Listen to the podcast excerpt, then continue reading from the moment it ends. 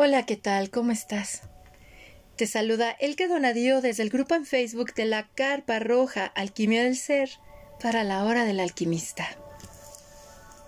Hemos llegado al mes de agosto del año 2022.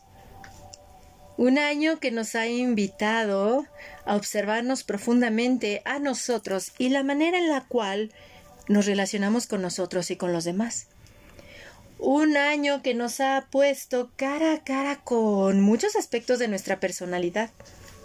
Por eso es de que hoy vamos a hablar de una situación emocional que de repente podemos desarrollar, o mejor dicho, solemos desarrollar como seres humanos.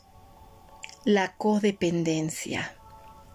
Recuerdo que yo tenía alrededor de 17 años cuando leí por primera vez en una revista que se llama muy interesante acerca de este tema de la codependencia. Cuando lo leí, me dio miedo, lo admito, porque en esa etapa de mi vida como adolescente, pues estás en, en ese momento en el cual quieres ser libre, no te ves atado a nadie, etc.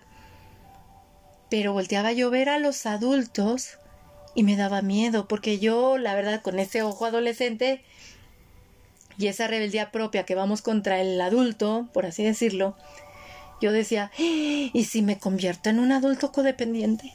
No, qué miedo me daba, la verdad.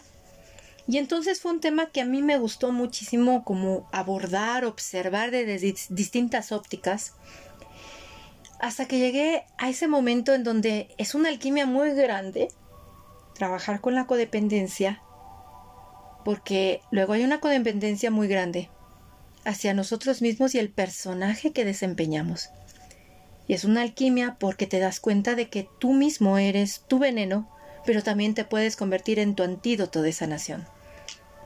Y es por eso que hoy abordamos este tema tan hermoso que nos invita a ser más gentiles con nosotros. La alquimia de la codependencia. Y qué mejor que hacerlo en compañía de una mujer especializada en desarrollo humano, sanación de adicciones, programación neurolingüística y expresión artística. Mi bella Claudia Millán, quien ya ha estado acá con nosotros en la hora del alquimista. Klaus, bienvenida mi bella hermaga, te escuchamos con amor. Hola, mi querida Elke, muchísimas gracias por la invitación nuevamente y aquí compartir con toda tu audiencia. Muchísimas gracias. Es un honor siempre compartir contigo y más aquí en la hora del alquimista. Y sobre todo porque el tema que, que seleccionamos es muy interesante, ¿no? Es muy interesante, muy profundo. O sea, quiero decirles que es un tema muy profundo que a veces nadie quiere ver. Pero ahí radica mucho de, las, de los problemas mundanos, ¿no? Raíz de, radica mucho de los problemas mundanos. Eh, es algo que vivimos de la vida cotidiana, ¿no? Empezando pues desde cómo vive la gente en la actualidad, ¿no? Inclusive ahora con la pandemia se incrementaron muchos los los pues la codependencia en familias, ¿no? En la violencia familiar, todo ese tipo de cosas se aumentó pues imagínense estar todo el tiempo encerrados, pues ahí te das cuenta con quién estás, con quién vives, ¿no? Estás 24 horas al día con las personas más cercanas a ti, que es tu familia, ¿no? Y, y este tema, pues es muy interesante porque justamente, pues cuál sería como una, cuál sería como la base de, además quiero decirles que la base de la codependencia, ser una persona codependiente es, es la base de todas las adicciones. Ahí sí, la base de todas las adicciones es la codependencia. Y la codependencia, pues es un problema emocional que se caracteriza por una dependencia afectiva, obsesiva a otro ser humano. Puede ser a una relación, cualquier tipo de relación, ya sea pareja, familia, papá, mamá, hijos, hermanos, amistades, incluso también hay amistades físicas, este, y obviamente pues donde se ve más notorio pues es en la pareja, porque es con las que más convivimos diario, por el vínculo emocional, ¿no? este, de que si tú te vas, pues no me dejes, ¿no? Pégame, mátame, pero no me dejes con tal de que yo me quede aquí contigo, ¿no? Y justamente, bueno, pues toda esa dependencia afectiva, obsesiva de otro ser humano, pues es lo que hace que corrompen toda la, toda la, toda la armonía de una relación. Inclusive si no se detecta a tiempo, puede llegar a, híjole, puede llegar a ser tan obsesivo de ambas partes y puede llegar a ser una relación tormentosa, muy tóxica y muy enferma. Esa es la cruda realidad, que sí es una enfermedad. Si no se detecta a tiempo, si no se, si no se, si no se determina incluso la Organización Mundial de la Salud, también aparte del alcoholismo como enfermedad, también detecta la, la codependencia como enfermedad. O sea, crónica, te puedes llegar a matar, por supuesto, te puedes llegar a morir por, por, por la codependencia, claro, y por supuesto que sí, y este y puedes llegar a enloquecer en los psiquiátricos, por supuesto que sí también. Por eso es muy, muy delicado este tipo de temas y sobre todo que se ha tratado pues, con, pues, con gente que sepa, ¿no? Aquí, en este grado de control y dependencia exagerado, en la mayoría de los casos es inconsciente. Ahora, me gustaría hablar un poquito también de una persona, de lo que es una persona dependiente, porque para que haya un codependiente debe haber una persona dependiente por eso es que se llevan tan bien y por eso es que, se hace el símbolo también, ¿no? O sea, por ejemplo, una persona dependiente es la persona que siempre quiere ser protagonista en todo. Es una persona que incluso puede tener adicciones, ya que es un alcohólico, un adicto, un adicto a las compras, puede ser una, una adicción a la comida, puede ser una adicción al sexo, una adicción a las deudas, por supuesto. Es todo tipo de adicción, ¿no? También tenemos el, el esta parte del, del, dependiente es que no soporta el sufrimiento, no soporta el dolor, siempre quiere evadir pues con las adicciones. Entonces tiene que depender de otro ser humano, por eso se dice dependiente. Una persona egocéntrica, una persona extremadamente egoísta, una persona controladora, superior a todos, que siempre quiere tener la razón, eh, culpar a otras personas a su alrededor y nunca ve lo que le pasa a esa persona, ¿no? Todos, todos se dan cuenta de un problema que tiene, menos ella misma. menos esa persona se da cuenta. Nunca tiene límites y a todos le dice qué hacer. O sea, prácticamente es el siempre quiere dirigir la orquesta, es una persona dependiente. ¿no? Y la persona codependiente, pues es todo lo contrario, ¿no? Es lo que le empuja, que hable, aguanta todo el dolor, el sufrimiento, es una persona que sobreprotege, es una persona que siempre va a justificar al dependiente en todo, siempre lo va a justificar, una persona que no tiene decisión, una persona que se siente inferior a los demás, este, es una persona que, no tiene la facultad de decidir, ¿no? Eh, y es una persona que aguas, porque aquí pues no tiene personalidad propia. Entonces, cuando una persona no tiene una personalidad propia, pues adopta, adopta personalidades de otras personas, quiere ser como la pareja, y entonces se vuelve un caos. Y por eso es que se generan pues la violencia familiar, porque si estás, porque estás en un lugar donde no quieres estar y aguantas por, por no dejar que la persona se vaya, y el dependiente te dice, por favor no te vayas porque yo te necesito, ¿no? Y se vuelve un círculo vicioso. O sea, finalmente es una, una relación tóxica y se va volviendo un círculo vicioso. Y una persona que es codependiente, eh, pues siempre va a buscar, eh, siempre justificar todas sus acciones, ¿no?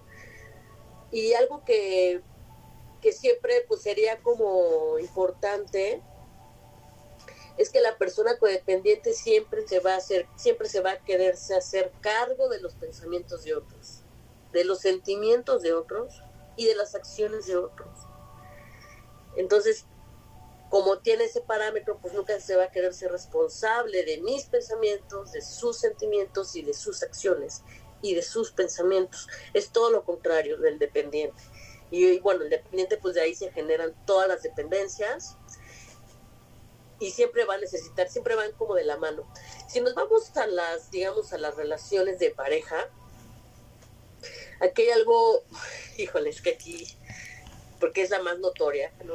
Obviamente también con la mamá y mamás que son controladoras que quieren este que los hijos sean como ellas quieran, ¿no? incluso llegan a manipular de tal forma en que a veces he tenido casos en donde los hijos no tienen vida propia y se la vienen cuidando a la mamá y dependiendo de la mamá, obviamente nunca van a tener pareja, nunca van a, o sea, nunca van a tener una vida propia y siempre viven a lo que diga la mamá, a lo que diga la mamá. Y viven la vida de la mamá y hay veces que, hay familias en donde viven el rol del esposo en vez de que sea la hija. Y ese también es otro problema. Ese también es otro problema cuando vives un rol que no te corresponde y empiezas a adoptar y a cuidarlo, o sea, es decirles que es algo totalmente enfermizo, igual que como las relaciones tóxicas, ¿no? Por ejemplo, es el típico, por ejemplo, si tienes algún, este, alguna persona que dependa mucho de ti, te va a hablar 24 horas al día, ¿no? Mensajes a cada rato, es una persona que va a tomar mucho de tu tiempo, es una persona que aparte que va a tomar mucho de tu tiempo, este, es demandante, así como los niños. Es una persona que no puede estar sola, también es parte del dependiente. Y del codependiente también. Y que, se, y que siempre vas a necesitar la dependencia emocional de otro ser humano, y mental y físico y todo. Y la verdad, pues eso es mucho desgaste emocional, porque volvemos al mismo círculo vicioso, ¿no? Es un círculo vicioso que no tiene fin. Y como más vaya pasando el tiempo, va a llegar un momento en el que el dependiente o el codependiente va a decir, bueno, pues hasta aquí huyo o muero. Así de fácil. ¿No? Entonces es un problema realmente muy, muy fuerte que pues, pues normalmente todos, todos los seres humanos pues la vivimos de alguna otra forma todo eso viene desde familia, ¿no? Si, si de los padres, de la educación de los padres, viene desde los padres. Si los padres son codependientes, van a tener unos hijos codependientes y dependientes de ellos siempre. No hay nada como, como que los padres, llegando a una edad adulta, les digan a sus hijos, adelante, ya es tu vida, es tu camino, pues, la, ¿no? y, y todo esto, pues, sí lleva mucho de la mano en que, pues, pues es, finalmente se vuelven familias disfuncionales, ¿no? ¿Y, cuál sería como, como la mejora de toda esta codependencia? Eh, bueno, también hay de, codependencia en los juegos, dependencia en los juegos, ¿no? O sea, es, es, que hay, es que hay de verdad el ser humano, y bueno, pues ya hoy en día, y la pandemia también fue un instrumento donde más se desató la adicción al internet, al teléfono, al WhatsApp, y finalmente cuando estamos en una adicción, pues nos vamos a evadir lo que estamos sintiendo, lo que estamos sintiendo y lo que queremos es evadir es la realidad en vez de sentir. ¿no? Porque como es tan doloroso y no me gusta ver, pues, y aparte, y ayuda a todos los medios de comunicación, ayuda a todo lo que bombardean los noticieros, ayuda, puff, no, no, no, no. Se vuelve un caos y de pensamientos negativos, ¿no? Y la dependencia emocional, por, por ejemplo, en la, en la parte de la pareja, muchas veces eh, dices, no, pues es que pues yo me siento enamorada y no sé qué, ¿no? Y yo me he dado cuenta que a través del tiempo, cuando una persona se enamora de alguien, es totalmente una mentira. Enamora, miento. Ahí estás mintiendo. Porque tú estás idealizando a la otra persona. No estás aceptando, no estás viendo a la otra persona tal y como es, no, estás viendo a otra persona tal y como es, en sus errores, en sus defectos, es cuando te ciegas por completo. Y ahí es cuando, y ahí es cuando empiezan los problemas, porque claro, te enamoras y las primeras veces que sales hasta esperas la llamada, te arreglas lo más que puedas, o sea, cambias todo, dejas todo por con tal, por salir con la persona que quieres. Pero cuando pasa el tiempo en la relación y cuando llegan a vivir juntos y todo esto, te das cuenta de que no era la persona que tú querías que era. Pero no era la persona que tú querías que era porque era en base a tus expectativas, en base a todo lo que tú querías ver.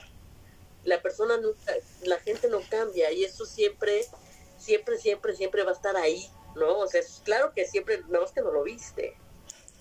Cuando nos enamoramos, pues eh, ojo, porque ahí es, ahí mantente alerta porque no es tu ilusión no es la realidad, es tu ilusión. Entonces, obviamente, cuando ya se casan y vives juntos, es que ¿por qué no eres la persona que yo conocí? ¿Por qué dejaste de mandarme flores? ¿Por qué dejaste de, de hacer lo que antes hacías? Bueno, pues es parte del proceso de cuando vives en pareja, ¿no? Empiezas a vivir con el ser humano que tienes enfrente, tal cual y como es, o sea, con sus mismos defectos, nada más que no lo vimos. Pero es la realidad.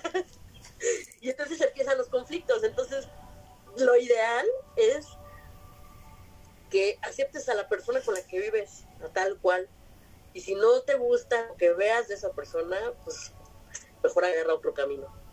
Pero si esa persona te llama la atención, te llena, te apasiona, porque sabes que puede ser tu compañero, tu compañera de vida, pues quédate ahí y disfruta lo que tienes y acepta y ama tal y como eres. O sea, si tú logras aceptarte tal y como eres, vas a aceptar a la otra persona tal y como es, sin necesidad de cambiar nada. Y muchas veces no vas a pelearte porque no tienes por qué tener siempre la razón, la diferencia del dependiente. Y el codependiente también, de que siempre querer tener la razón. ¿Y por qué? Hay veces en que pues no, no necesitamos tener la razón de todo, ¿no?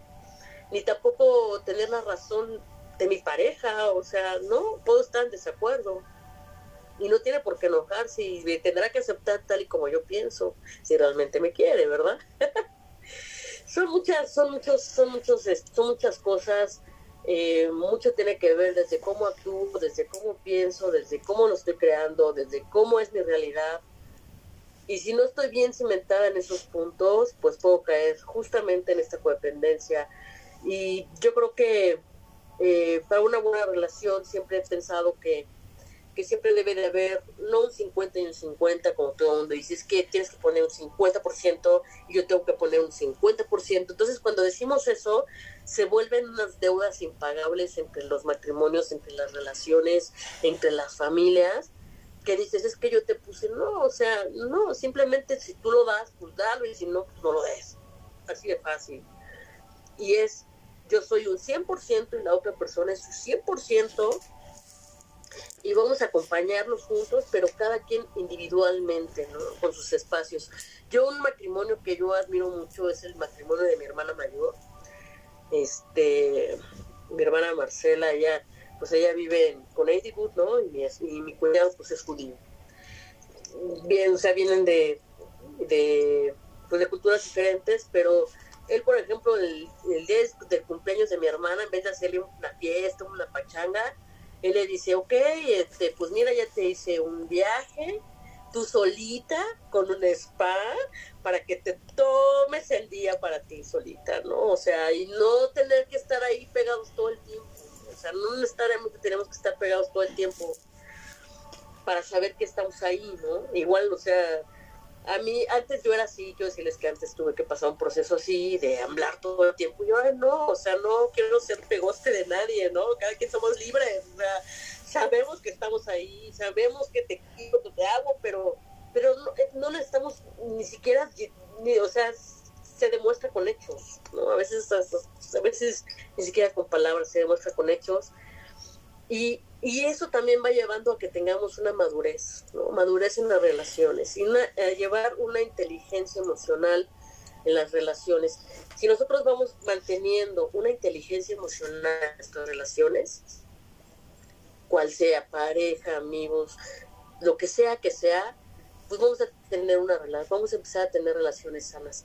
Y, y obviamente pues es importante sanar desde adentro, sanar tu niño interior, sanar tus relaciones con tu papá, con tu mamá, porque eso es lo que realmente te van a hacer, te van a ir fortaleciendo para que leves tu autoestima.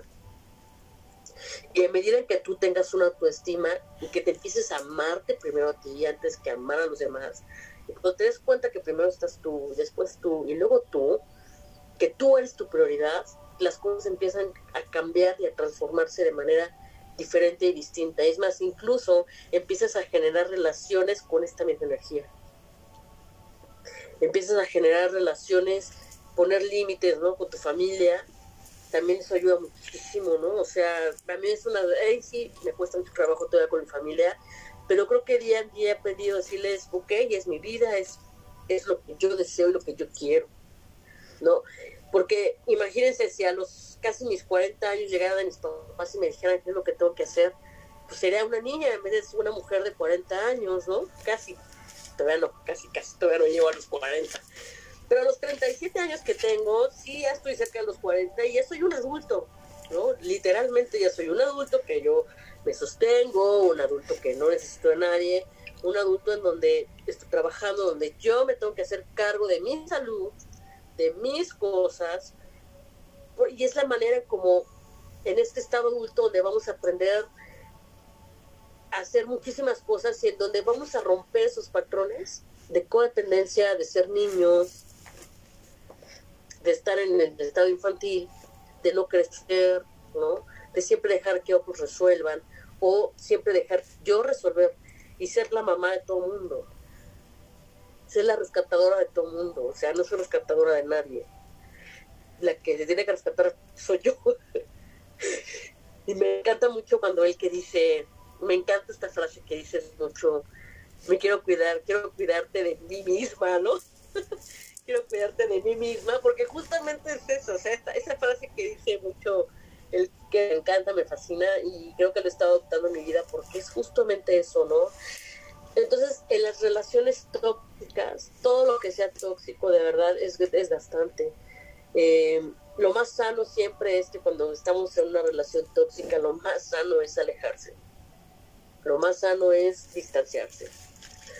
Porque a la larga, no sé si la, puede que la otra persona también pueda trabajar su dependencia emocional o puede que no. Pero el proceso, el proceso de sanación es diferente al, al tuyo que al mío y que al del vecino, o sea, es, es totalmente diferente. Pero para poder realmente trabajar una codependencia, pues se requiere cortar de tajo, ¿no? Se requiere cortar y a lo mejor más adelante podrás restablecer una comunicación, pero al principio es, es como cuando dejas una adicción, es exactamente lo mismo. Cuando tú dejas una adicción se tiene que cortar de tajo, el cigarro, el alcohol, las drogas, y tienes un proceso de tratamiento, hay clínicas, ¿no? Pero tienes un proceso de tratamiento en donde necesitas pasar por esa abstinencia. Necesitas incluso saber que incluso ir a un cine sola, incluso ir a un restaurante sola, yo disfruto mucho hacer eso, yo, yo amo, o sea, cada vez que yo tengo un éxito, a veces si no están mis amigos presentes o si no está mi familia presente, porque cada quien hace sus cosas, este, pues yo a veces digo, ay, pues si me antoja, pues me voy a comer sushi, me voy a llevar al cine, y yo me voy sola, o sea, y lo disfruto muchísimo, ¿no? disfruto mucho mi compañía y eso es algo que, se aprende cuando estás en este proceso de sanación, cuando estás en esta parte de decir, pues hoy me amo y me acepto tal y como soy, hoy puedo ser quien soy. Y obviamente, pues, pues sí, claro, requieres tener una terapia de la mano, algo que te, que te lleve, una guía, este, porque es lo que te va a ayudar, ¿no? Incluso hay, hay grupos este, gratuitos Está, eh, hay codependientes anónimos, ¿no? puedes encontrarlo por internet, puedes también o buscar una, una, terapia alternativa, puedes buscar una terapeuta que es especialista en adicciones o codependencia. Y esa persona te va a ayudar y te va a guiar a que puedas, ¿no? ya sea conmigo, bueno, con quien sea, y, puedes, y puede ser que ese te pueda ayudar a que es un acompañamiento para que no te sientas sola. Y de verdad créeme que cuando empiezas a dar el primer paso, porque uno de los primeros pasos difíciles de dar es el reconocerse. Porque viene la negación, porque vienen cosas, y es el aceptar y el reconocer que tienes un problema, que tienes una adicción, que a lo mejor dices, es que sí soy codependiente. Entonces ese es el primer paso para, para realmente empezar un proceso de, pues un proceso de sanación, ¿no? Y realmente, pues, una de las cosas que, que conflictúan mucho, pues es justamente esto, ¿no? Y a mí me gustaría dar un ejercicio, no sé, bueno, hasta que me diga mi querida El que me gustaría escuchar, no sé, de qué es lo que tú opinas de todo lo que acabo de decir. Claro que sí, mi Klaus. Yo estoy aquí tomando mis chiquinotas y precisamente te estaba escuchando y los invito a reflexionar en torno a lo siguiente. Somos dependientes y codependientes de nosotros mismos. Sí, muy codependientes de nosotros, o sea, de nosotros, de este personaje que creamos, que no es ir en contra del ego, pero es observar que nosotros le damos vida a este personaje, o sea, es nuestra propia creación. Y estuve enumerando aquí el ver cómo si todo está en el origen de nuestros padres. Porque si nos vamos en cuestiones del funcionamiento de nuestra mente, nuestra mente subconsciente es mamá. Porque es la, la voz que escuchamos desde el útero, la verdad. Por eso en la adolescencia bendita y sabia, adolescencia, procesamiento cerebral, nosotros como hombres y mujeres en esa etapa desarrollamos una aversión a la voz de nuestra madre. Pero nos encontramos confundidos porque decimos, no la soporto ahorita, pero no significa que no la ame. Y ya cuando lo ves, desde que es un procesamiento cerebral natural, porque en la adolescencia vamos al desarrollo del yo, de yo individuo y yo hacia el mundo, comprendemos muchas cosas. Pero porque papá y mamá nos dan como el, el programa base para participar en este juego de la vida. Todos pasamos por esto, es parte del juego, es parte de estar aquí. Queríamos estar de humanos, ¿verdad? Pues es parte de lo que vivimos.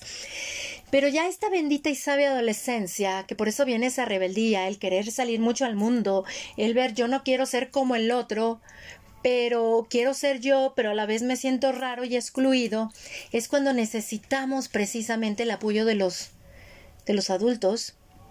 Pero pues si estamos en ese rol de codependiente y dependiente, no crecemos como nos has compartido. Y por eso viene ese pleito en la adolescencia con los padres. Y no se les brinda la oportunidad al adolescente de probarse a sí mismo, sino que se va a un ámbito muy radical de, pues esta es mi casa, ya hasta que tú te mantengas, a ver, ¿no? y lleva distintos escapes, ¿no? Anorexias, bulimias, adicciones, eh, intentos suicidas o bien el conformismo que luego se convierten en esos adolescentes que tienen 40 años y siguen viviendo con papá y mamá que aunque trabajen y, tengan sus ingresos, no viven por su cuenta, sino que todos deciden en la codependencia de vivir con los padres, ¿no? Y es algo muy increíble porque yo como madre de adolescentes, yo dije, a ver, a ver, ya viene la adolescencia y como te la pintan toda la adolescencia, es como el monstruo, ¿no? Y yo dije, bueno, yo ya estuve ahí, yo ya estuve ahí. Y a mí me sirvió muchísimo observar la energía que yo sentí en mis pospartos. Era muy similar a la de la adolescencia, porque de igual manera cuando uno se convierte en madre, el cerebro de uno rechaza la voz de tu mamá. O sea, es, no quiero a mi mamá cerca de mí, pero a la vez mamá quédate, ¿no? Como en la adolescencia como en la adolescencia. O sea, la verdad, pero es como ese procesamiento natural cerebral que existe en nosotros y es más fuerte en nosotras como mujeres por obvias biológicas y uterinas razones, la verdad. Que, que decimos, ok, ¿qué me está pasando? Y entonces yo, ahora que me convertí en esta madre de adolescentes, porque la menor ya entró a esta etapa, y una vez me puse a platicar con ellas y les dije, oye hija, ¿acaso te pasa esto y esto que les acabo de comentar? Y decía, ay sí mamá, no te lo tomes personal, pero a veces no soporto tu voz, pero no significa que no te ame. Excelente, tu cerebro está funcionando correctamente. Pum, ¿no? O sea, o sea, no, revisando cables, muy bueno. Y le dije, claro, ¿por qué? Porque en la adolescencia vivimos nosotros la muerte simbólica de los padres para dar paso al humano que yo soy y me voy a diseñar. ¿Por qué? Porque hemos crecido con base en la opinión que mi papá dice que soy y mi mamá dice que soy, siendo la madre la opinión más pesa, la que más pesa en nosotros, la verdad. Por eso es la voz contra la que más nos rebelamos, principalmente. Y entonces, cuando yo les dije, bueno, pues ahora en la adolescencia, ahora entiendo por qué hay procesos que te dicen, es la adolescencia y a partir de tal edad, la mayoría de edad, ¿no? Que claro, por cuestiones de políticas y todo eso se dijeron en México 18 años, pero a nivel internacional hay países que dicen a los 21. Y si nos vamos a los procesos de desarrollo del cuerpo biológico, a los 21 años, dentro del sistema de chakras, ya nos vamos preparando para brincar al chakra corazón, que es como el que va hacia afuera, hacia el otro, pero definiendo de que yo soy este individuo, pero respeto al otro, porque soy parte de todo. Y yo dije, claro. ¿qué pasa ahí? ¿Por qué el adolescente es muy importante para observar estos juegos que estamos viendo de la dependencia y la codependencia, que lo veo como un sádico y un masoquista, en, pocas palabras, esa relación. Es la verdad. Y es porque además lo vi en mí misma, en mí misma, eh, eh, a través de mi relación en pareja principalmente, porque es con la que uno es alquimia, es alquimia la relación en pareja. Y entonces yo dije, a ver, a ver, a ver, a ver yo tengo que ser el chango evolucionado, ¿no? O sea, por favor, yo quiero ser el chango evolucionado, como dice la película de Una noche en el museo de, de Robbie Williams. Yo dije, no, no, no, no. No, a ver, a ver, yo no me puedo estancar en eso porque si no es un sufrimiento impresionante. El creer que tú tienes la razón, que el otro tiene que cambiar, que el otro tiene que escucharte, la idealización que tú dices, mi Klaus. Y yo dije, bueno, ah, si soy yo la creadora de todo, si soy yo, pues la situación es conmigo, es que me estoy creyendo demasiado los cuentos que me cuento acerca de mí. Y entonces ya cuando uno hace remembranza de cómo viviste la adolescencia, dices, qué importante es acompañar la adolescencia, Claudia. Por algo está en las películas, es el iniciado en la magia, porque en la adolescencia despertamos, ya no es el niño que dice yo, sino ahora es ese adolescente que dice yo, pero me interesa ir al otro. Pero ¿cómo puedo ir al otro sin que mi yo lo, lo me desborde y que sea solo yo, ¿verdad? Sino que también tengo que contar al otro, que el otro también existe y es un ser independiente a mí. Y entonces, para mí ha sido alquímico, Claudia, la verdad, porque les dije a mis hijas, yo ya acabé de criar, ¿ya? Lo que les tenía que dar, se los di 12, 12 años, y si contamos el úterus, pues hasta los 9 meses, ¿no? de gestación yo tengo que, pues, tengo que confiar en lo que yo, con base en lo que yo hice conmigo como madre, como ser humano, les sembré a ustedes. Y aguantar vara, aguantar vara de lo que salga, porque en la adolescencia va a salir el subconsciente. En la adolescencia va a salir eso que nosotros como padres sembramos porque está en búsqueda de su yo el, como seres humanos, está estamos en desarrollo de nuestro yo. Y por eso le decimos a la mamá, yo no soy tú. Y le decimos al papá, yo no soy tú tampoco, ¿no? Y ellas, como padres, tenemos que aguantar vara porque es un proceso natural y si nuestros hijos están reaccionando de esa manera hay que celebrarlo, no es que estén locos, no es que necesiten terapia, los que necesitamos terapia somos nosotros por tercos, ¿no? Por seguir en nuestro plan de adolescentes, cuarentones o treintones, ¿no? Con nuestros hijos que sí tienen la...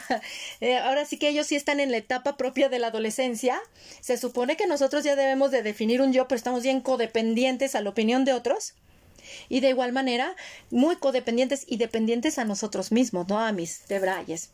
Entonces, yo la verdad, eh, desde mi experiencia, le dije a mi esposo, ya acabamos César, porque uno como madre marca mucho. Hasta la relación del padre hacia los hijos, uno como madre marca. Entonces yo le dije, ¿sabes qué, César? Ya acabamos. Ya, ya. Ahora hay que confiar en lo que nosotros sembramos en nuestras hijas de autocuidado ya las cuidamos, ya les enseñamos cómo alimentarse, ya les estuvimos proveyendo, ahora hay que darles su espacio para que ellas lo hagan y pongan en práctica ese cuidado que les dimos nosotros en ellas mismas. Pero no hay que estar de tercos de no te lavaste bien la cabeza, ve nada más, ya cámbiate, este, ve cómo tienes tu, tu recámara, parece chiquero de puercos. o sea, no, porque si no, hay mucho ataque hacia el adolescente y somos honestos, ¿no? Ya lo vivimos nosotros y cómo repetimos los patrones por no haber tenido ese, esa transformación del niño hacia el adulto que se hace responsable de sí mismo. Entonces, es dar el espacio y sobre todo dejarles la responsabilidad de ellos mismos, pero sin el abandono sino estar acompañándolos, pero sin interviniéndolos. ¿Por qué? Porque a la vez es como me dice mi hija mayor, sí mamá, me siento muy fuerte de ir hacia afuera, pero de repente quiero abrazarme y, y tomarme de tu falda como cuando era chiquita. Y es ser gentil y decirle, claro que sí, y confía en ti. Y sobre todo, viene esa etapa de auto boicot que vivimos como adolescentes, ¿no? La verdad, hay que aceptarlo y que como adultos tenemos que sostenerlos diciéndoles, oye, tú tienes tu poder creativo, ¿eh? O sea, todo lo que tú creas, tú lo manifiestas para ti. Y es como irles acompañando desde no es el otro, eres tú. Pero si no hemos hecho ese trabajo con nosotros, ¿cómo vamos a acompañar a nuestros hijos que están más jóvenes en esto? Por eso, mis queridos amigos de la hora del alquimista, los que necesitamos terapia somos nosotros. Si después de los 30 todavía te sigues mal viajando, vete a terapia. ¿Para qué? Para que sanes ese adolescente que todavía está adoleciendo y trae muchos cargos. Y si todavía vives con tus papás, vete a terapia. La verdad, antes de andar dando consejos a los demás de cómo independizarse, ¿no? ¿Por qué? Porque necesitamos crecer. Porque si no, el niño se olvida. El puente entre el adulto y el niño es el adolescente. Y entonces es lo que al escucharte, yo es lo que estaba como hilando en mí porque yo dije, sí, o sea, cuando yo descubro que somos las madres las que enfermamos a nuestros hijos, incluso después de muertas, y en esa etapa que lo descubro, mis dos hijas, que era Marianne de dos meses y Nicole tenía tres años, estaban muy enfermas, pero muy enfermas, yo dije, ah, chin, yo soy el patógeno, yo soy el virus. Pues ¿en quién está la sanación? En uno. Y entonces es cuando ya uno tiene que irse a sus terapias. Pero no es nada más decir, tome la terapia, no, aplícatela. Alquimízate, reconoce que tú eres una codependiente y dependiente de tu historia personal. Por eso aquí en el podcast de la hora del alquimista grabé una charla que la titulé La alquimia de nuestra historia personal. ¿Por qué? Porque somos muy codependientes de la opinión de otros. Creemos que la opinión de otros somos nosotros y que los otros son la opinión que tenemos de ellos. Y así como nos dices, mi querida Klaus, sí es reconocer que si tengo una relación tóxica hacia afuera, es porque tengo una relación tóxica horrible conmigo. Porque si yo me amara en realidad, si estuviera en paz conmigo mismo, pues no andaría yo ahí relacionando, como me relaciono conmigo, me relaciono con los demás. Y eso es lo que aprendemos en la adolescencia. Como me relaciono conmigo, voy a ir al otro. Por eso es muy importante que nosotros los adultos, y si somos padres, vayamos a estas terapias.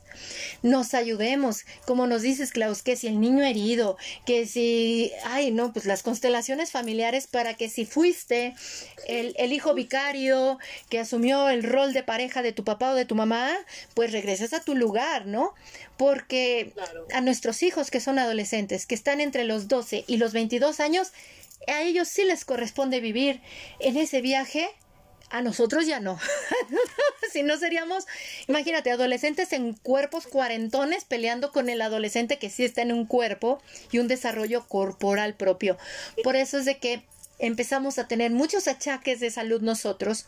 ¿Por qué? Porque nuestro cuerpo sigue madurando, pero nosotros en nuestra psique estamos atorados en la adolescencia, en donde creo que es el otro, que mi pareja me tiene que resolver que tiene que estar pegado como, como moco a mí.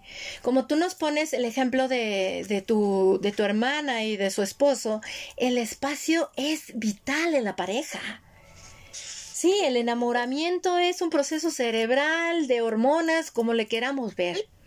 La verdad pero ya ir al otro nos va a recordar a ver el adolescente, porque en la adolescencia ya va el novio y la novia, ¿no? Ya quiero ir al otro. Entonces, dependiendo de cómo nosotros como padres acompañamos a ese adolescente, pues es como vamos a ver si hay una codependencia o un dependiente ahí, o una persona que está una relación sana con ella y con los demás. Pero si no es así, porque hay que reconocernos, como tú bien dices, Claudia, como en los alcohólicos anónimos. Soy un adicto. ¿A qué? A mí mismo y mis cuentos, a mí, ¿no? A mis mentiras, a mis historias personales. No hay que echar la culpa de mi papá o mi mamá, ya no. El adolescente, el adolescente todavía tiene esa virtud, tiene ese derecho. Pero uno como adulto dices, ya, por favor, que no creciste ya por favor, ¿no? Para eso tenemos muchas terapias y ejercicios como el que tú nos vas a compartir en esta charla, pero es de aplicárnosla y no ser víctimas, porque si no nos victimizamos impresionante y nuestro cuerpo por eso se enferma tanto. Por eso vienen tantos problemas en nuestro cuerpo, ¿no? Y precisamente eh, este acompañamiento en la adolescencia, como yo le decía a mis hijas, yo de aquí a que cumples tú tu mayoría de edad, va a ser de que tú te vas a hacer responsable de ti. Y yo tengo que darte tu espacio, como la dula, el acompañante que soy, para que tú pongas en práctica lo aprendido. Porque si yo sigo haciendo todo por ti, ¿cuándo vas a hacerte responsable de ti? ¿Cuándo vas a hacer la maestría de hacerte responsable de ti? Ya después, ¿por qué 18 años? Porque ya es una mayoría de edad legal en México para que puedas salir a trabajar. Y entonces ya tú trabajas y cuando vengas aquí a mi casa, que es casa tuya, claro que sí, pero tú vas a buscar independizarte, irte y está bien, es el proceso natural de la vida, pues en lo que haces tus pininos, cuando tú ya trabajes, pues vas a tener que contribuir con qué? Gas, luz, internet, teléfono, como si yo te rentara un espacio, tu habitación. ¿No? ¿Por qué? Porque con esto yo te estoy preparando para qué? Para el mundo, para la vida, pero no te estoy abandonando. Y entonces ya vas a ir con un poquito más de reforzamiento para que a lo que vayas al mundo sepas que el mundo no va a girar en torno a ti, que cada cabecita es un mundo. Entonces yo sí quiero invitar a todos los que nos están escuchando a que la codependencia y la dependencia la trabajemos en nosotros, en nosotros. Es eso. ¿Por qué? Porque si no la percibimos que somos adictos a nosotros mismos, vamos a tropezar una y otra vez con la misma piedra. Y vamos a creer que es el otro y no. La piedra somos nosotros, pero que hagamos de esa piedra una piedra filosofal, mana. Filosofal, ¿no? Alquímica. Y entonces al estarte escuchando, cuando tú dices, me tengo que alejar, es vital. Yo luego les digo, aléjate de tu entorno familiar, pero corta de tajo. Para mí en lo personal yo sí lo hice, porque dije, mi entorno familiar son los adictos que me hicieron adictos a mí misma. ¿No? Es en donde voy a encontrar el whisky que me encanta emborracharme del personaje que han construido eh, entre todos en torno a lo que soy yo. Entonces, si sigo yendo ahí, pues no voy a salir de mi adicción. Entonces, ¿qué tengo que hacer? Vivir mi abstinencia, alejarme de esa adicción en donde se me reafirma que dice soy ese personaje dentro de ese clan familiar para en realidad ver cuánta codependencia yo desarrollé a ir a esos entornos creyendo que el otro era el tóxico cuando en realidad era un reflejo de la relación tóxica que tengo conmigo misma, ¿no? Y entonces ya luego como tú nos compartes, Klaus, puedes ir al otro pero si todavía te vibra el plexo solar, ¿no? Y te duele y sientes como la adicción de caer otra vez en el whisky, o sea, en, en esa adicción hacia ti mismo, pues prácticamente dices, me regreso a mi clínica, me encierro para seguir alquimizándome, porque aquí ya nos toca a nosotros y reconocer que el codependiente y el dependiente no son unas cuantas personas. Yo considero que aquí somos todos, porque estamos muy adictos a tener la razón, muy adictos a que alguien nos resuelva, muy adictos hasta en, oye, ¿qué me pongo? este, un pantalón, una falda. Oye, ¿y cómo ves? ¿Lo hago o no? Y ya tenemos 35, 40, 50 años, dices, espérate, ¿por qué sigues pidiendo la opinión de los demás, no? Y aparte, creerte el sabio expresito que le dices al otro, estás mal y tienes que cambiar. Cuando dices, a ver, espérate, un momento. Creo que ahí viene como esa, esa, esa honestidad incondicional hacia quién? Hacia nosotros mismos. Porque al sanar esto que es aceptar que nos hemos estado envenenando a nosotros por ser tan dependientes y codependientes de algo que ni es real, como una historia personal, te vas a morir. O sea, ¿quieres saber la verdad? Te mueres tú y se mueren tus problemas, te mueres tú y se muere tu historia personal. Por ende ya sabes por dónde ir, ¿no? O sea, no es aún no reconocimiento de lo vivido, sino una aceptación, pero saber que eso está contribuyendo o contribuyó a lo que estás haciendo hoy. Y desde dónde tú tienes una libertad de elegir. Tu libre albedrío es importante. Entonces, para mí al escucharte, Klaus, pues yo estaba aquí, ¿no? Entre tomando mis notas y dije, no manches, yo sigo alquimizándome. No, no, no, no, toda mi vida hasta que cuelguen los guaraches, porque si es desarrollar una relación más sana con uno, más amorosa, más empática. Y ahora sí, mi Klaus, después de esto que me emocionó bastante, gracias por traer este tema aquí a la hora del alquimista, porque digo, sí, vamos el que, órale, vamos a la cueva, a la cueva alquímica, ¿no? De honestidad con uno mismo. Compártenos, ¿qué ejercicio es, Claudia? Oh.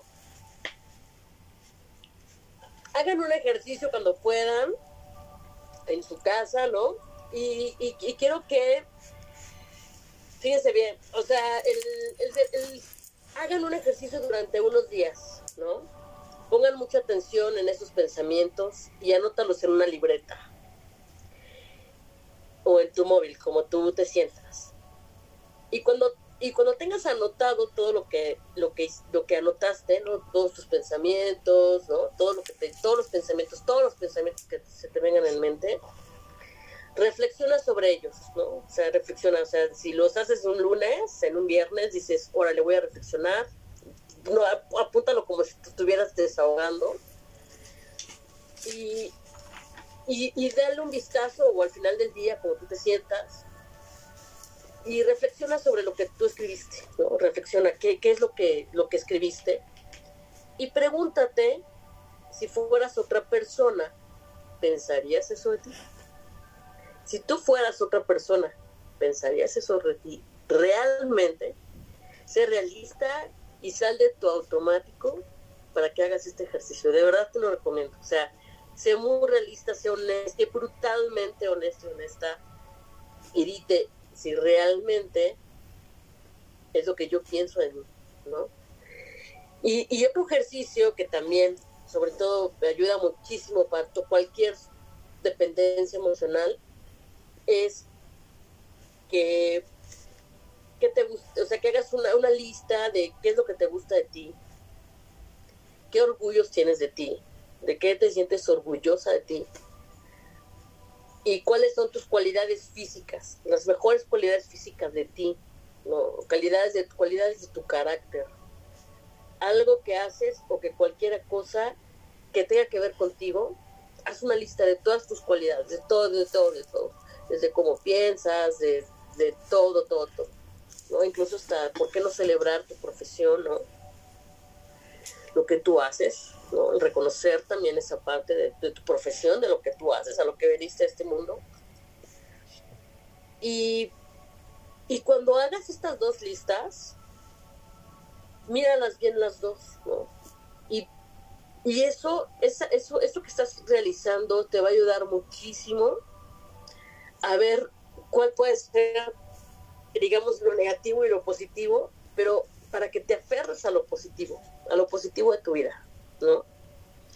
Y que puedas, este, y que, y sobre todo que te recuerdes esas fortalezas tuyas y que sea como un anclaje para ti, ¿no? Que sea como un anclaje para ti, para que, para que, para que, para que te sientas con esa fortaleza de que sí lo puedes lograr y que sí puedes tener relaciones sanas y que sí puedes tener una vida sana, ¿no? claro que puedes tener una vida sana. Entonces, eso te va a reafirmar muchísimo. Y los pensamientos, aunque a veces están ahí, es no hacerles caso. La verdad. Es no hacerles caso al pensamiento.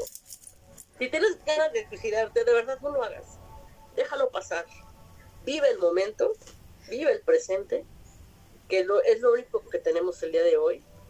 Que tú vivas estas 24 horas, el día de mañana, quién sabe qué vaya a pasar pero vivir el hoy, el presente, es lo más importante.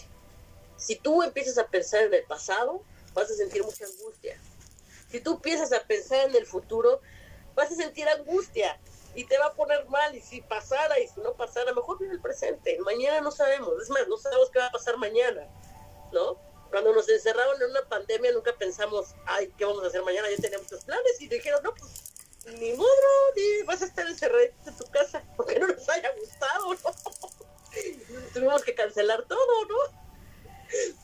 Yo tuve que cancelar, o sea, todo, todo, tenía muchos planes y se vinieron abajo.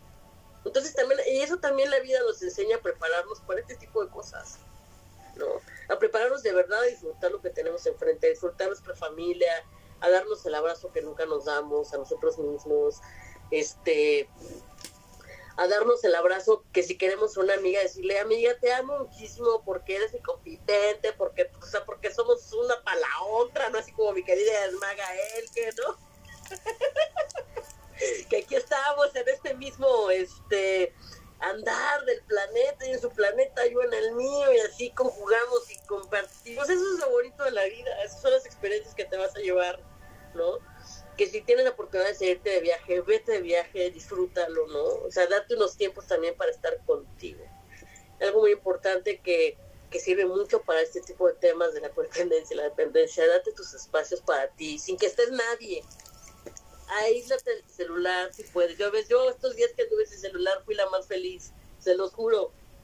Porque no estuve pensando en, en cosas, ¿no? O sea, el celular y ver qué están haciendo los demás es lo peor que puedes hacer. Eso te enferma, te lo juro que sí enferma. Entonces, date de verdad estos tiempos para ti, que disfrutes una buena película, un buen libro, que te tomes un café contigo, que te disfrutes, que te apapaches, ¿no? Porque eso es el éxito. Eso es el éxito. Eso es el éxito. Y, que, que goces de lo que tú haces y que lo hagas con pasión, ¿no? O sea, que todo lo que tú hagas lo hagas de corazón y con pasión. Y eso es lo que te va a ayudar. Y otra cosa muy importante, servir a otros. Sí, darte una contribución al mundo, una contribución al universo, porque eso te va a salir de ti, ¿no? Eso es como salir de tu egoísmo, dar a los demás. Eso para mí sería las, las partes, pero hagan este ejercicio de verdad, les va a cambiar muchísimo la manera de pensar y a lo mejor se pueden dar cuenta de que no están solos, porque finalmente ningún ser humano está solo, te puedes llegar a sentir solo, pero nadie estamos solos. Tenemos amigos, tenemos pues, grupos de autoayuda, o sea, tenemos muchas cosas, hay, o sea, eh, pues hay tantas familias, tantos amigos, o sea, con los que quieras, ¿no? Y en realidad es lo que nuestra mente nos quiere decir, pero en realidad no lo estamos. Entonces, espero que esto, a ver, este, este ejercicio les pueda ayudar muchísimo. Luego les comparten ahí a nuestra querida Elke en sus comentarios que cómo les fue, qué resultado obtuvieron, ¿no? A lo mejor ahí hacemos algo, algo, algo relacionado a este tema. Me encanta. a mí me encanta porque esto que nos dicen, no le hagas caso a tus pensamientos, yo lo aplico mucho de veras y, y es algo que le agradezco profundamente a don Miguel Ruiz que me haya acompañado en mi segundo posparto con los cuatro cuerdos. que cuatro cuerdos. no, no lo amo, lo amo, lo amo, lo que es los cuatro cuerdos, el quinto acuerdo y la maestría del amor fueron libros que me acompañaron en mi segundo posparto, que la verdad en medio de esas turbulencias emocionales y mentales y todo que vivimos, agradezco a él que, de 31 años, que, que haya dicho, ok, me las siembro y que germinen en el tiempo que tengan que germinar, ¿no? Y ser consciente de eso, de no es el otro, eres tú.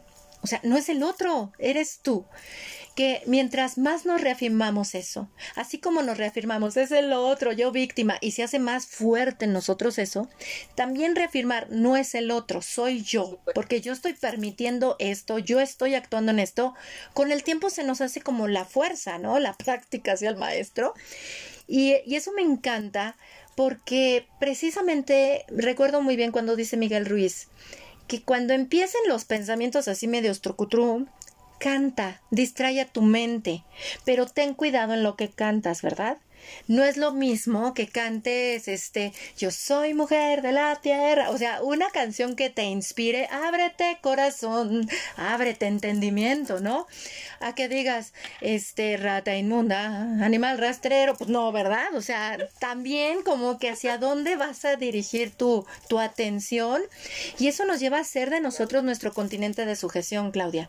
Es algo tan precioso que por eso yo he compartido esto de mi alquimia profunda ha sido fuerte desde hace 18 años con mi relación de pareja y hace 16 años al convertirme en mamá. Porque, porque es darme cuenta que no es el otro, soy yo. Y que no, y entonces este aislamiento que nos dices es muy necesario de estar solo con nosotros.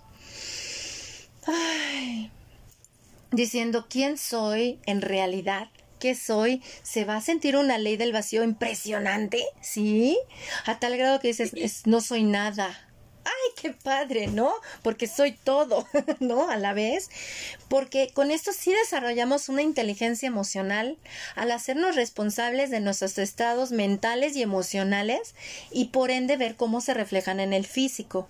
Porque con esto desarrollamos una fortaleza mental, una fortaleza emocional, fortaleza física, fortaleza em, energética, fortaleza espiritual, que cuando vienen situaciones como las de la pandemia, nos llevan a nosotros a probarnos desde ahí. No es el otro, somos nosotros. ¿Y qué mejor regalo le podemos dar al mundo que ir a tu crisálida, saber que eres tú, pero en lugar de recriminarte, porque si no somos bien móndrigos con nosotros, hay que ser honestos, decir, tengo que ser gentil conmigo, estoy aprendiendo a ser humana, ¿por qué me trato de esta manera? ¿Por qué tengo estos pensamientos? Mejor escribo una novela la vendo a los coreanos y que hagan un K-drama de mi vida, ¿no? y de ahí sale pues lana para solventar mis terapias o mis necesidades propias, humanas, ¿no? Mis terapeutas, a ver, ahí les va la energía de intercambio. Gracias a mis novelas puedo pagar mi tratamiento con ustedes, ¿no? Pero, y esto es algo enriquecedor. ¿Por qué? Porque como bien nos compartes, estos ejercicios son fenomenales. Háganlos, amigos de la hora del alquimista dedíquense tiempo a ustedes. En lugar de estar viendo qué pasa con la vida del otro, es un acto de mucho amor ver qué pasa con nuestra vida. Hacer de nosotros un planeta, como lo decíamos en la charla con los alquimistas el martes, con Juan de Dios Carrascosa y Nick Loizaga, hacer de ti un planeta donde ames vivir, hacer de ti una persona con la que ames estar, hacer de ti tu continente de sujeción. Y entonces por ende vas a estar al servicio del otro como desde lo que te estás dando a ti. Vas al otro. Y de repente es como una espiral, ¿no? Que vas de hacia afuera, hacia el centro y después del centro hacia afuera, una y otra vez, en este viaje de autodescubrimiento tan maravilloso. Les puedo dar como un tip.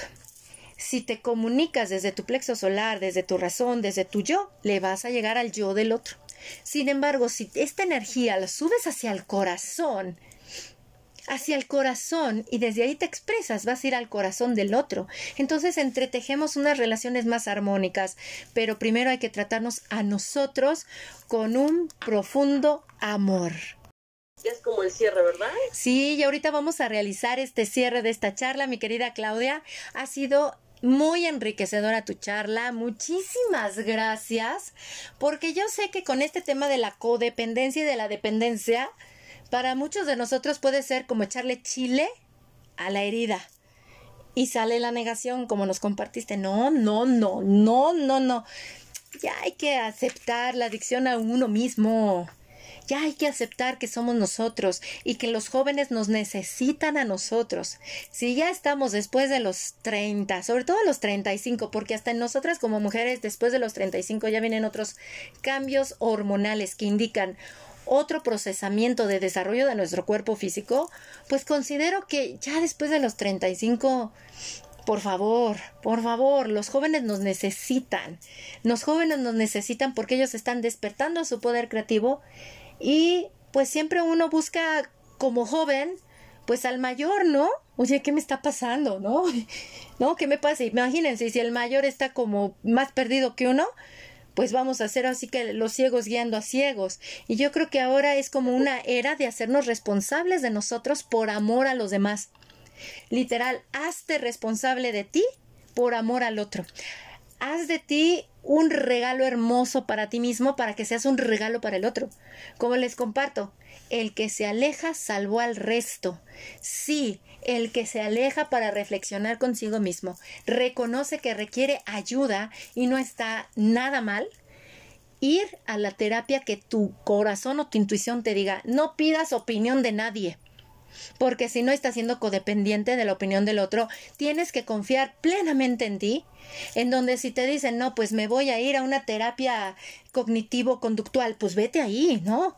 O una de programación neurolingüística, pues vete ahí, a donde a ti te indique que si mi constelación familiar, que si bendición de útero, que lo que sea, pero sé consciente de que lo estás haciendo por ti y que es un regalo muy grande que te estás dando a ti y por ende al otro. Así te pones al servicio de los demás.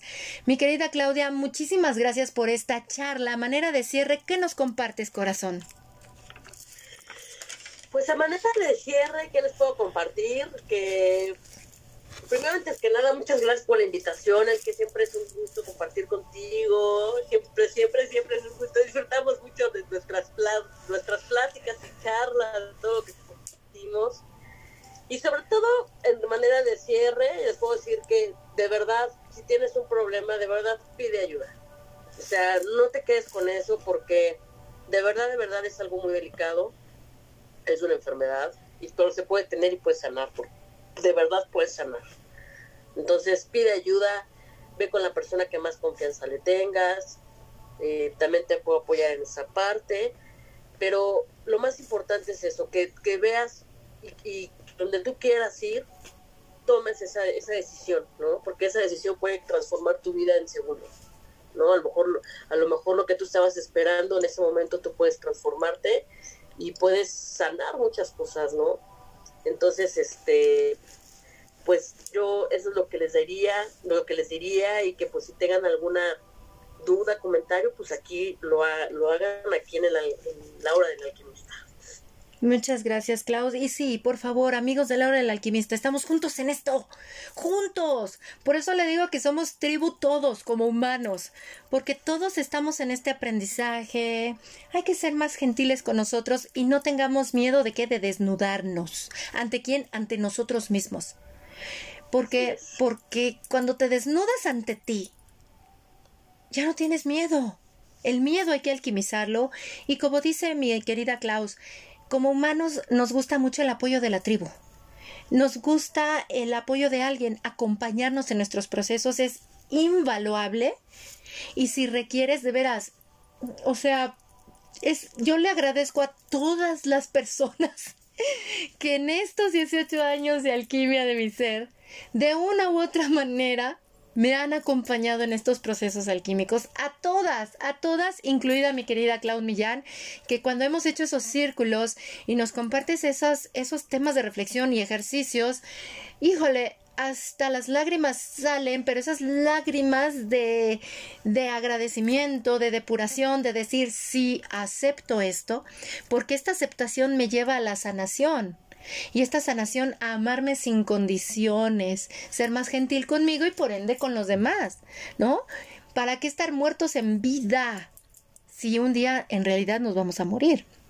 La verdad, entonces, qué mejor que sí desnudarnos, ir con esa persona que nos resuena, que dice, no lo cuestiones, no lo cuestiones, te resuena ir con esa persona, con su, con su acompañamiento que brinda, con su proceso terapéutico, para recibir esas herramientas, recíbelas. ¿Por qué? Porque esa personita, ese terapeuta, créeme que si está ahí, es porque para toda persona, y no me dejas mentir, Claudia, toda persona que se encuentra en este ámbito que de brindar estos acompañamientos, es porque ya vivimos, en palabras de mi querido Juan de Dios, la noche oscura del ego. la verdad. ¿No? Esa, esa noche oscura del ego en donde nos encontramos cara a cara con nuestros, con nuestros propios demonios. Y hemos adquirido también esas, esas herramientas que nos compartieron otros, porque luego como que luego hasta conjuntamos todas las herramientas que vamos recibiendo, las vamos integrando en nosotros, para entonces, posteriormente, como humanos, nos gusta mucho compartir. Pero es, ¿qué crees? Descubrí estas herramientas, a ver, pruébalas en ti y en el acompañamiento es bonito. De hecho, tengo una frase muy bonita que, que me llegó el 28 de diciembre del 2021 que dice, sanadores heridos, personas que han experimentado lo que es estar en las alturas y en las profundidades de la vida. Y entonces, esos son esos sanadores que te acompañan en este proceso hasta que se despierta en ti la conciencia de que tú eres tu propia medicina. Por eso no somos, no se buscan ídolos, como lo compartíamos en la charla random de entre alquimistas del martes de esta semana, no se buscan ídolos, somos compañeros de viaje y por favor es reconocer, necesito ayuda, Por eso hacemos el aullido. Que te van a responder. Y si resuena con tu alma, acudir con mi querida Klaus Millán, en este momento ya nos comparte sus redes sociales y cómo puedes contactarte con ella. ¿Cuáles son, mi querida Klaus? Claro que sí, mi querida Elke. Pues mira, eh, me, me, pueden encontrar como Clau V Millán en las redes sociales en Facebook. También tengo otra página que es Clau Millán en Facebook, en mis redes sociales. Eh, en Instagram también, Twitter. También me puedes encontrar por este me puedes me puedes encontrar por ay se me fue por, por Ayana por Ayana en Facebook de Instagram también y este y ahí me puedes encontrar y pues y en también Facebook Instagram y pues ahí me pueden encontrar para lo que necesiten alguna sesión alguna pregunta duda comentario ya estén feedbackeando tu programa de, de radio por internet Aquí es el programa de Feedbackeando todos los martes a las 7 de la noche en Proyecto Radio y bueno, pues ahí se transmite a todas las plataformas de Twenty, em, Instagram Live, Facebook Live, eh, ¿cuál otro? Ah, Spotify, todas las plataformas. Ay, sí, por favor. Gracias, Claudia. Contáctenla y gracias, mi Klaus, por estar aquí en la hora del alquimista. No, pues muchísimas gracias a ti por invitarme. Un honor, la verdad, un honor, mi querida Elke. Gracias, mi querida Claudia, porque seguimos juntas en esto. Por más alquimia, por más libertad de ser nosotras mismas. ¡Au! Sí. Porque el mayor legado que podemos dejar como seres humanos es el humano que somos, ese humano en paz consigo mismo y que se aprueba, se acepta, pero no desde una egolatría, porque esa egolatría luego trae un victimismo, no, no, no, no, no, no, no, sino desde la desnudez, la desnudez del alma. Gracias, mi Klaus, bendecir tu existencia, gracias, corazón. ¿Y qué decirles a ustedes, mis queridos amigos de la hora del alquimista? ¿Qué les pareció esta charla? Y por favor, no tengan miedo de invertir en ustedes mismos. Créanme que yo no me arrepiento de la energía de intercambio monetaria que he invertido en estos 18 años en mi salud mental, emocional y física. ¿Por qué? Porque a través de, de todo lo que llega a nosotros nos vamos nutriendo profundamente. Y la verdad, si lo vemos como esa energía de intercambio, los terapeutas nos brindan herramientas y nosotros gustosos les brindamos esa energía de intercambio monetaria, porque también son humanos como nosotros y tienen sus requerimientos materiales propios, ya sea a través de un curso, de una mentoría, de un libro, de un diplomado, de una terapia, qué sé yo. Estamos juntos en esto, por favor, y por favor escuchen a su intuición. Su intuición. Y de todas las creencias que quieran tener, hay una principal y que les invito profundamente a tener en ustedes crean en ustedes mismos. No son la voz que les tortura, no son la voz que les reclama, no son esa voz que les dice insuficiente, no, esa voz es un subconsciente con el cual sí se puede trabajar. La verdad, porque desde ese subconsciente siempre creamos nuestra realidad, nuestro presente y la manera en la que nos relacionamos con el mundo. Si les gustó esta charla, los invito a que la compartan en sus redes sociales con el hashtag o numeral alquimia del ser. De igual manera, Pueden enviarla por correo electrónico, pueden enviarla de todas maneras que ustedes deseen y por favor, gracias. Les quiero agradecer por ser ese hermoso viento que sopla las semillas de alquimia que se comparten en cada una de estas charlas que tenemos aquí para apoyo de todos nosotros y las hacen llegar a más y más personas. Gracias a esto, el podcast de la hora del alquimista ya está presente y disponible en más de 65 países y se los agradecemos profundamente y de igual manera está presente en 14 plataformas de reproducción de audio. Gracias, gracias, gracias. Si alguno de ustedes nos desea hacer llegar sus comentarios acerca de esta charla, será un placer leerles o escucharles. Me pueden escribir directamente al correo electrónico elque 8a gmail.com o también por mis redes sociales que por mi nombre como El que Donadío ustedes me encuentran. De antemano mi agradecimiento, amados compañeros de viaje. Estamos juntos en esto. Mi nombre es El que Donadío y les abrazo con profundo e incondicional amor desde el grupo en Facebook de la Carpa Roja Alquimia del Ser. Próximamente les tenemos más charlas.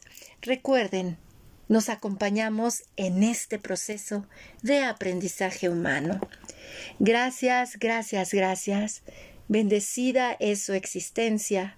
Estamos juntos en esto. Hasta pronto.